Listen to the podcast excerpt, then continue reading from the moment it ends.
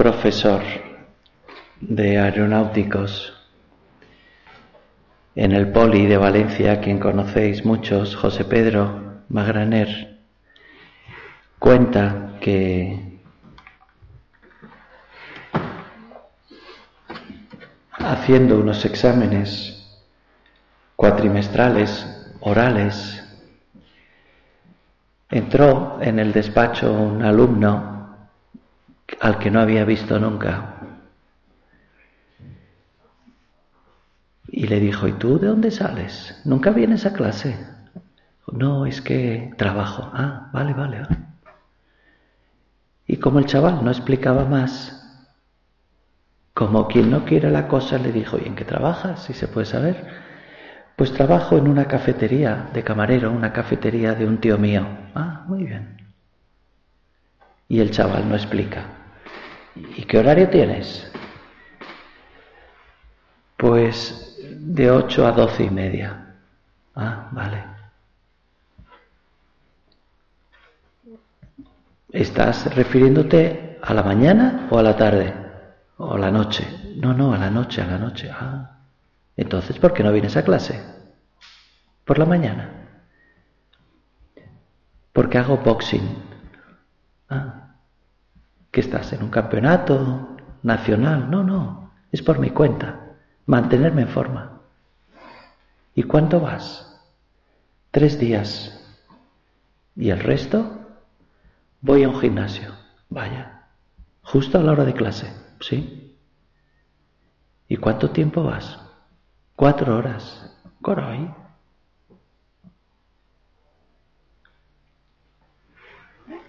Pero tú no digas entonces que no tienes tiempo. Di que no quieres. No, no, claro que quiero, pero es que el tiempo no se puede estirar como un chicle. Ya, pero es un orden de prioridades. Tu problema es un orden de prioridades, el tuyo y el de todo el mundo. El tiempo que hay es lo que hay. ¿A qué lo quiero dedicar? ¿A qué doy más importancia? O sea, tú das más importancia al boxing que a la carrera. Bueno, bueno, es lo que dice usted. No, no, venga. Vamos a hacer el examen. Por supuesto, suspendió. No por no ir a clase, sino que es que no tenía ni idea. No se sabía para qué había ido a presentarse. Vamos a hablar con el Señor en esta meditación de el mayor enemigo que tenemos la peor enfermedad que podemos tener, que es la tibieza, el dengue, el coronavirus del alma. Ahí sí que hay una auténtica epidemia. La tibieza, una metástasis más o menos extendida que me impide rezar, me impide querer, me impide esperar, aleja de mí la tibieza. Señor, primero que me dé cuenta que la tengo y que no me engañe con justificaciones, con milongas baratas.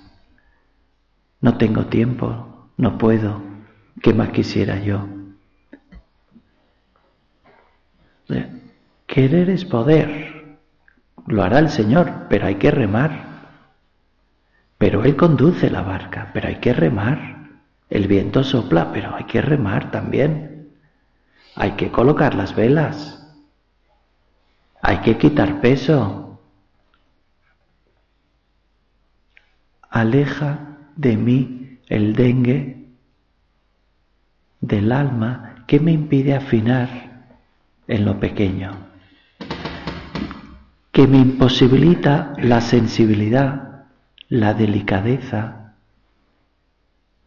Porque en los detalles está el demonio, se suele decir, que el camino hacia el infierno está lleno de piedras. Son esas cosas pequeñas que marcan la diferencia entre una persona piadosa y otra que no lo es.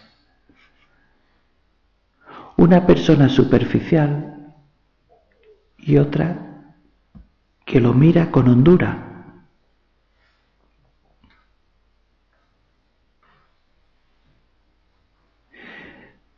Es lo de Nicodemo.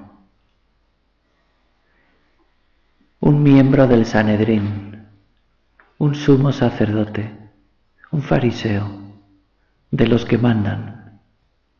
De hecho fue con Cleofás, como veíamos ayer,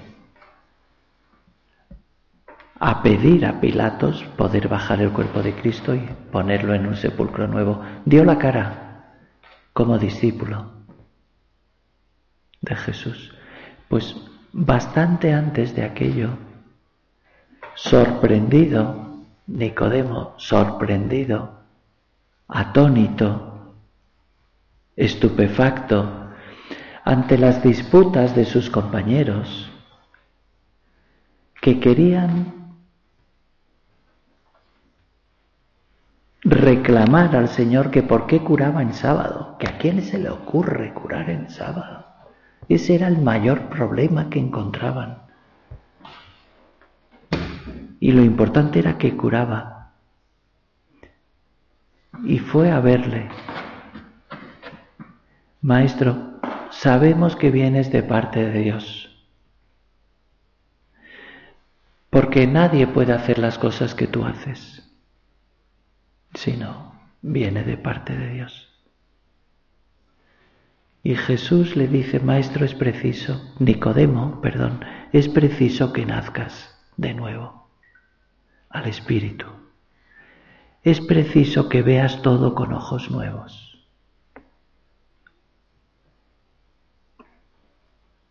Es preciso que veas lo que hay detrás, que no te quedes en la cáscara, en la superficie. El otro día estuvo el obispo de Alicante, Munilla, en su diócesis, en la presentación de una película sobre la misa que se llama El beso de Dios. La ha producido Arturo Sancho, que varios de aquí le conocéis, notario, y la ha dirigido Pietro Ditano, Y entonces Monilla, en la presentación, contó que la liturgia es sobrenaturalizar lo natural y naturalizar lo sobrenatural, que no han de ser cosas raras, visiones, estigmas, no, no tienen por qué ser cosas raras. La mayoría, la enorme mayoría no lo son. Sobrenaturalizar lo natural, las cosas sencillas, cotidianas, un paseo, un hacer ejercicio, un rato de conversación, el trabajo, el orden, sobrenaturalizar lo natural y lo natural, lo natural sobrenaturalizarlo. Ese desayuno que hemos tomado hace un rato,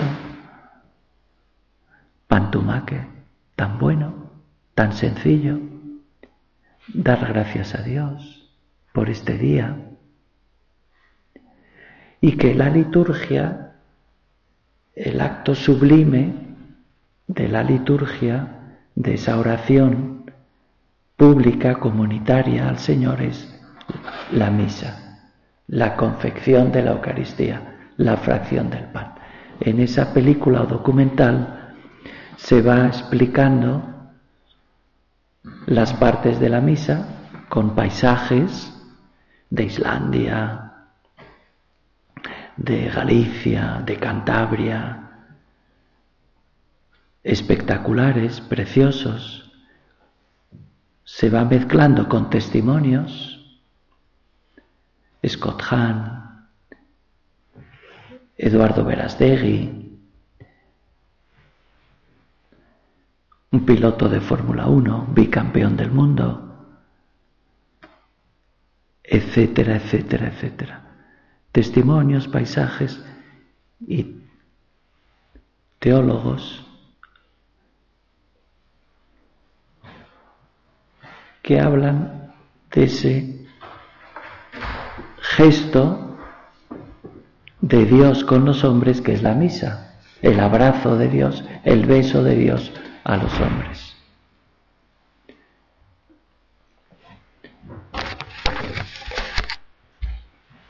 La tibieza hace que me habitúe, que me acostumbre, que no le saque partido, que me disipe, que me distraiga, que no le dé importancia,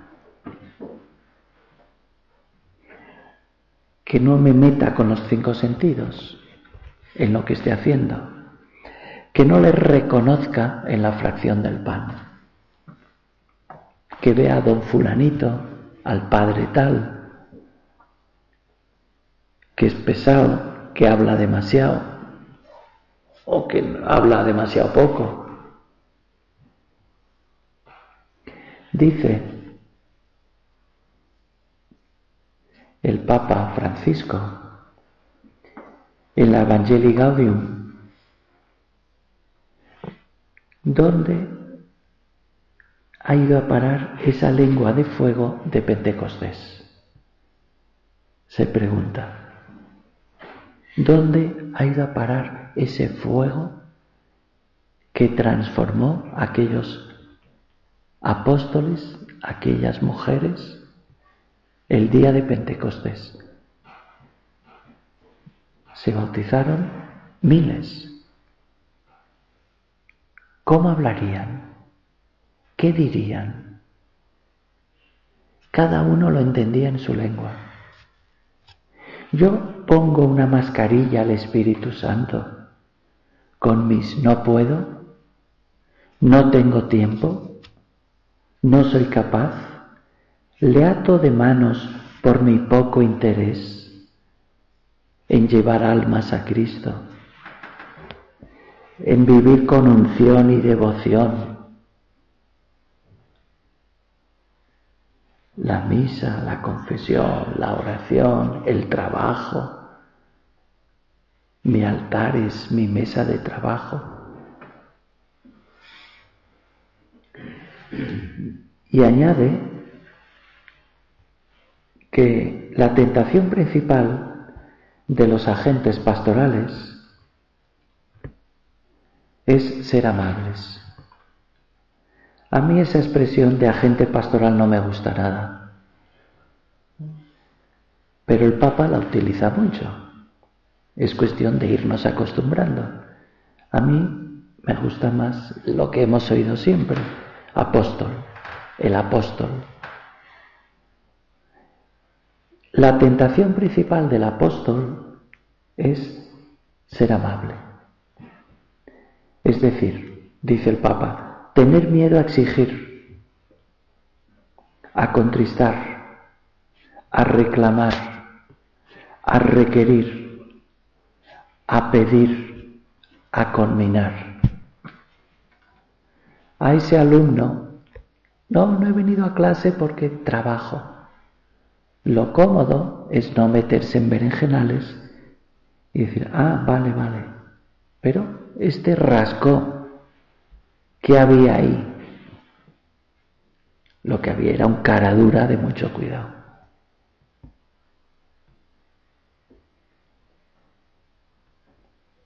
En mi orden de prioridades, no ha de estar en primer lugar ser simpático,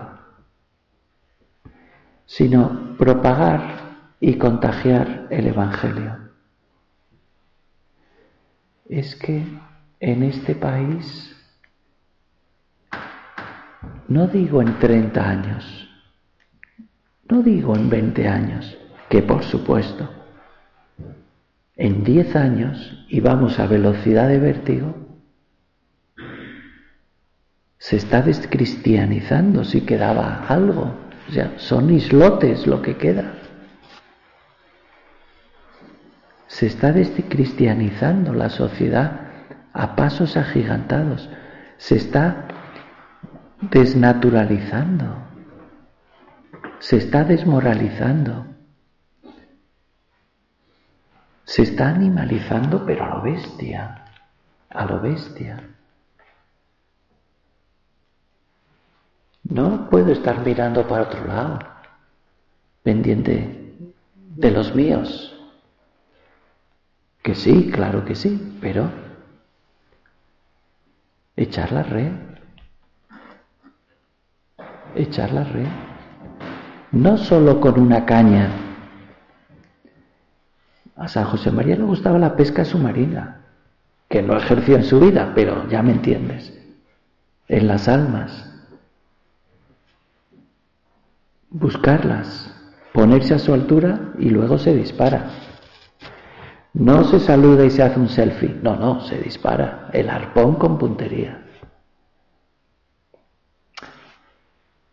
Que no hay que quemar, por supuesto, que hay que hacerlo con cariño, por supuesto, con amistad y con, en fin, me estoy yendo por otros temas, y con amistad y con confidencia, por supuesto. Aquellas persecuciones del imperio romano, aquella ilustración francesa, aquella masonería, aquel nazismo, aquel comunismo, dan risa. Aquel Nerón quemando la ciudad y echando la culpa a los romanos, dan risa dan risa en comparación con la tibieza. La lujuria de Internet, la facilidad a través de un móvil.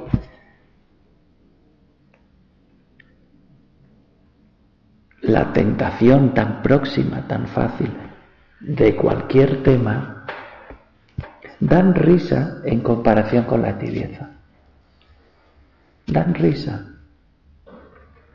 De acuerdo que eso es la corrupción económica, en fin, el deseo de quedar bien por encima del postureo, por encima de la rectitud de intención. Claro que hace daño, pero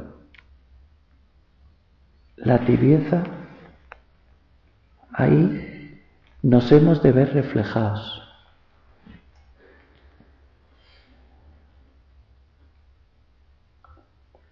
Pedro era un entusiasma, un entusiasta y era el cabeza de la iglesia, el elegido por Dios. Y se duerme en la oración. Pero es que no sois capaces de acompañarme. Se dormían. Jesús agonizando ahí porque sentía próxima su muerte, sudando sangre, y ellos dormidos porque no se enteraban de nada. No, no acompañan a Jesús en lo que está pasando. No se lo pueden ni imaginar lo que va a pasar.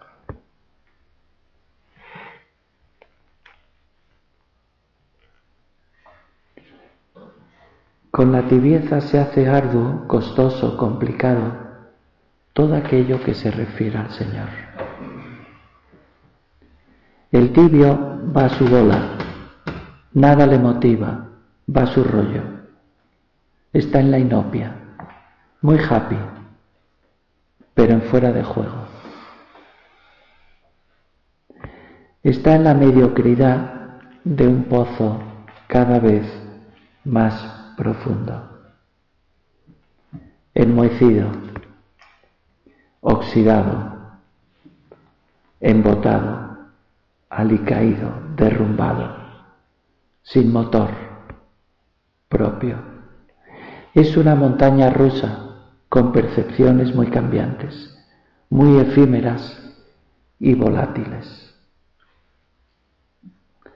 Empezó a vivir de rentas y acabó viviendo de la trampa. No tienen gran importancia esos fraudes internos, pero van haciéndose una bola enorme que arrastra todo lo que coge a su paso. No siente dolor por sus pecados. Pero es muy susceptible con las faltas ajenas. Muy susceptible. No pasa ni una. Ahora se traga todo. Se siente incapaz de aquellos ideales y aquel fervor de otros tiempos. Le falta fe en Dios, en los demás, pero sobre todo en sí mismo. Piensa que ya pocas cosas valen la pena ha suprimido el diálogo con Dios. Asiste a cosas, pero no habla con Él. No le escucha. No hay un empeño decidido. En la mortificación, el examen de conciencia, el examen particular, las cosas pequeñas,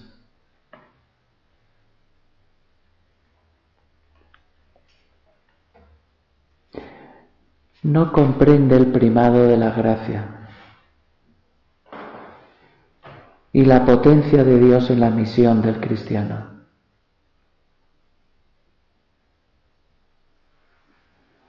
¿Cuál es mi mayor peligro? ¿A qué he de temer más?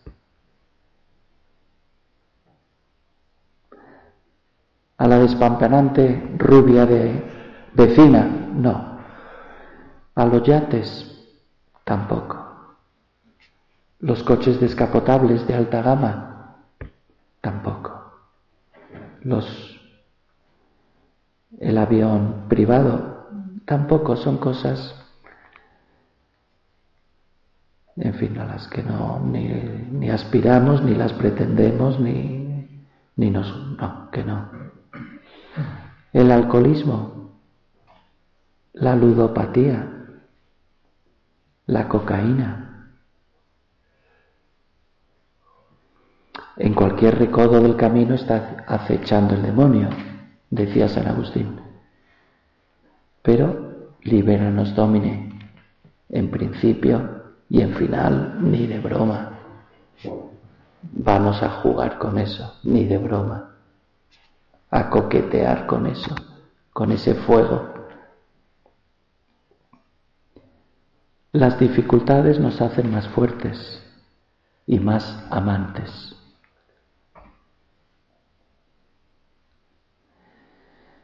El desaliento es el comienzo de la tibieza. Es el esqueje de esa enfermedad del alma que no hay que dejar brotar. Que no llegue a ese estar de brazos caídos. Es una quimera una utopía, seamos realistas.